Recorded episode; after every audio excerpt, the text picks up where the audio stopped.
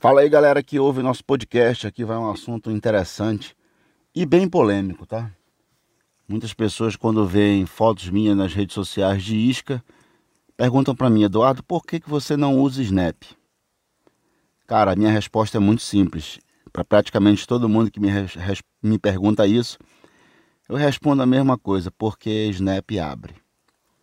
Me desculpe todos os fabricantes que eu conheço, mas todos os que eu já usei já abriu e já tive problema com eles. Mas também eu não quero generalizar e dizer que você não tem que usar Snap, tá? É, eu vou dizer assim: se você vai pescar na Amazônia, local onde você pode encontrar peixes acima de 10 quilos, eu realmente não aconselho. Mas em rios onde você encontra o pinima, rios que você encontra tucunaré fogo, um tucunaré azul, peixe abaixo de 8 quilos, 9 quilos, aí sim você pode usar o snap, porque o snap provavelmente vai aguentar o tranco. Mas em locais que você pode encontrar peixes acima de 10 quilos ou, ou acima de 80 centímetros, eu já não aconselho. É, não é que o snap não seja bom, não é que a qualidade do snap seja ruim, não é que ele abre porque o snap é fraco. Quando o peixe vai atacar a isca, às vezes a própria boca do peixe bate no snap e destrava o snap. Não é culpa do fabricante. Hum, e às vezes também o snap não tem qualidade. Só do fato de você abrir o snap, colocar uma isca, fecha o snap. Abre o snap novamente, coloca outra isca, fecha o snap.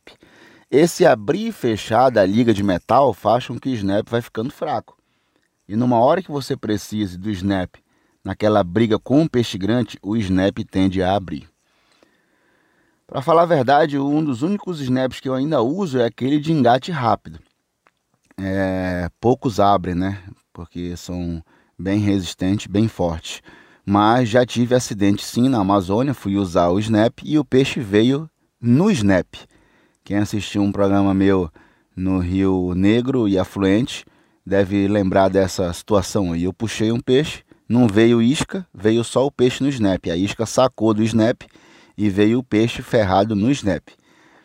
E já teve outras situações também de eu estar tá trabalhando o peixe, peixe grande, e a isca sair da boca do snap de engate rápido e, e mesmo assim eu consegui trazer o peixe. Teve uma situação que o snap entrou na garateia e veio o peixe.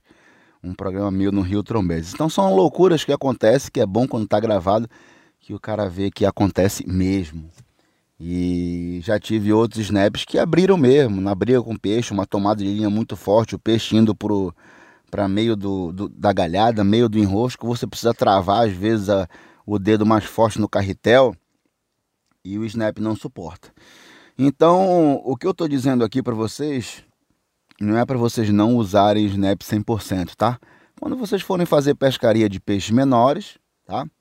É, usem tranquilamente, é legal o Snap ajuda pra caramba na pescaria.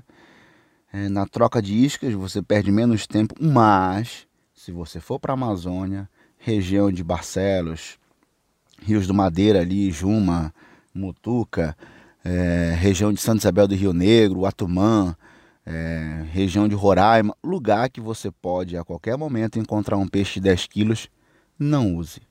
Quando eu vou com grupos para a Amazônia na minha agência, eu vou de guia, né, na 80 App, é, a preleção que eu faço no primeiro dia, um workshop, eu falo, galera, evitem usar Snap. E é impressionante que durante a semana chega um cara comigo, poxa, Eduardo, aconteceu comigo aquilo que você falou. Eu peguei um peixe muito grande, mas abri o Snap. Então isso acontece demais, galera, demais. Então se você vai para a Amazônia, em local que pode encontrar um peixe de 10 quilos, não use Snap. Às vezes a pescaria tá horrível, tá fraca, peixe pequeno, repiquete, pescaria ruim. Aí tu fala, ah, eu vou colocar um, eu vou colocar o snap porque vai me ajudar a troca de, de isca. Né? Não tá batendo peixe mesmo. Aí tu troca, coloca o snap, pum, entra aquele cavalo, abre o snap, tu perdeu o peixe da pescaria que podia também ser o peixe da tua vida. Então meu conselho é esse, galera.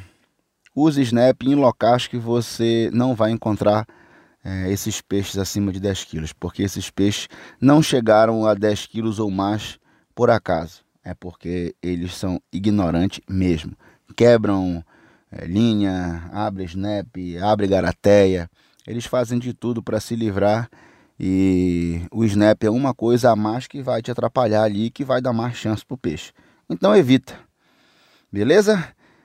Então é esse, esse nosso podcast vai ser gravado sempre aí constante para passar um pouco de informação para vocês. Às vezes você está indo para uma pescaria, é, então vai ouvindo aí dentro do carro ou vai baixando os podcasts para você ouvir lá na pescaria. Enfim, é um passatempo a mais onde eu vou estar tá passando dica e informação para todos vocês. Grande abraço, galera!